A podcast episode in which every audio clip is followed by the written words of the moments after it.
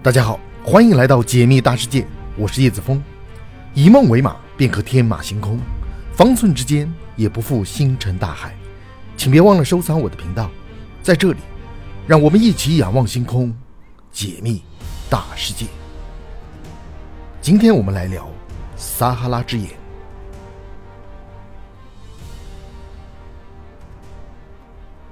蔚蓝色的星球上，矗立着各种神秘的地质奇迹。它们有的是远古文明遗留下来的，有的是自然形成的。神秘的撒哈拉之眼便是这样一种自然景观。由于其独特的形状，得到了“地球之眼”的称号。它会不会真的是地球的眼睛呢？在古怪的遗迹背后，究竟隐藏着怎样的秘密？撒哈拉之眼位于世界上最大的沙漠——撒哈拉沙漠的西南部，由一些平坦的土地和小丘组成。该地质奇迹的直径大约四十八公里。就是在几百公里的太空之上，也能够清晰地看到这个巨大的眼睛。上世纪六十年代，美国在执行载人航天任务的时候，航天员意外从太空发现了这颗眼睛。航天员惊呼道：“在撒哈拉沙漠中出现了一个圆圆的东西，它好像眼睛一样在看着自己。”后来，美国还派了专家前去探测，经过多次研究表明，撒哈拉之眼就是一处满是岩石和沙尘的地质结构。所谓的“地球眼睛”的说法根本站不住脚，即使美国已经辟谣了，但是人们仍然相信这就是眼睛，因为它太像一个人的瞳孔了。撒哈拉之眼分为三层，中心一个圆圈，三层由内而外包裹，甚至外边还有像眉毛一般的装饰品。如果说是自然形成，也太过巧合了。那么撒哈拉之眼又是怎么出现的呢？我们继续往下聊。最初的时候，人们认为撒哈拉之眼是由于天外陨石的撞击导致的，但是科学家并未在周围发现陨石撞击的痕迹和遗留下来的陨石残渣，这表明撒哈拉之眼很有可能是当地自然风化而成的。科学家经过对撒哈拉之眼的岩层结构和组成进行了调查，发现各个圈层的岩石成分是不一样的。大约在数十万年前，撒哈拉之眼附近的地形因为地壳活动的影响。导致部分抬升，周围的岩石便裸露了出来，中间形成了带有沙粒的巨大的凹地。经过流水的搬运作用，中间和各个圈层的沙粒逐渐被清空，加上不同圈层的岩石结构差异，风力侵蚀的效果也有所不同。大约在几万年后，受到侵蚀效果的影响，形成了这样的奇观。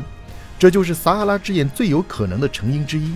当然，这种说法还需要更多的证据做支撑。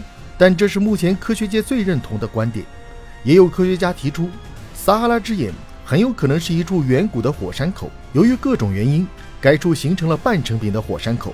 后来在地壳的变化当中，岩浆逐渐隐匿到了下层，形成了平整的陆地，而这也为撒哈拉之眼的形成埋下了伏笔。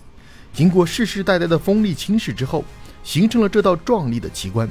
问题是，世界上有如此多的火山口。为什么偏偏就只有撒哈拉沙漠形成了撒哈拉之眼，其他地方甚至连雏形都没有？更何况没有任何解释能够说明它为何如此精巧。比起自然形成的，人们更愿意相信这是人工雕琢遗留的古迹。这个时候，不少人就将亚特兰蒂斯文明和撒哈拉之眼联系在了一起。传说，在当今的直布罗陀海峡和欧洲的大西洋海岸以及岛屿，存在一支古老的文明。出现的非常早，而且高度发达。而在柏拉图的构想当中，该文明的首都也是圆形的环状结构，与撒哈拉之眼有着异曲同工之处。但让人不解的有两点：第一，亚特兰蒂斯是水的国度，他们的文明与水相联系；而撒哈拉之眼位于干旱的撒哈拉沙漠，两者又怎么会有联系呢？第二，亚特兰蒂斯的地理位置在直布罗陀海峡以上的欧洲地区。撒哈拉之眼则是位于非洲，从地理位置上有着难以跨越的距离。当然，这也能够很好的解释，大约在一万年前，亚特兰蒂斯文明因为一场大洪水覆灭，此时的人们需要一处新的家园。已经厌恶了临水环境的他们，决定前往内陆，建立起一个新的文明。亚特兰蒂斯人民来到撒哈拉沙漠的西南部，并在其中建立起新的首都，也就是我们看到的撒哈拉之眼。当然，这种说法只不过是大家对于撒哈拉之眼的美丽幻想，亚特兰蒂斯文明究竟是否存在，都是一个值得商榷的问题。在那个生产力并不发达的年代，从理论上来讲是不可能产生如此发达的文明的。即使有这样一个文明古国的存在，为何如今的人们没有发现任何足迹呢？还有一种观点认为，撒哈拉之眼是在长久的演化过程当中，在各种因素下逐渐形成的。要知道，在几十万年前，非洲大陆还是一片宜居的森林地带，当中的水源充足，各种动物都生存在其中。同时，也是人类最有可能的起源地之一。后来，随着气候环境的变化，非洲的地形开始大变样。就是这个时候，撒哈拉之眼经过流水、风化、地壳活动的影响，逐渐被抬升了起来。经过大自然的精雕细琢，成为了我们今天看到的撒哈拉之眼。有证据表明，撒哈拉之眼受到风力侵蚀的影响，正在逐渐消失。这也印证了自然环境对撒哈拉之眼的影响有多大。像撒哈拉之眼这样巧合的案例还有很多，科学家也将其列为世界十大地质奇迹。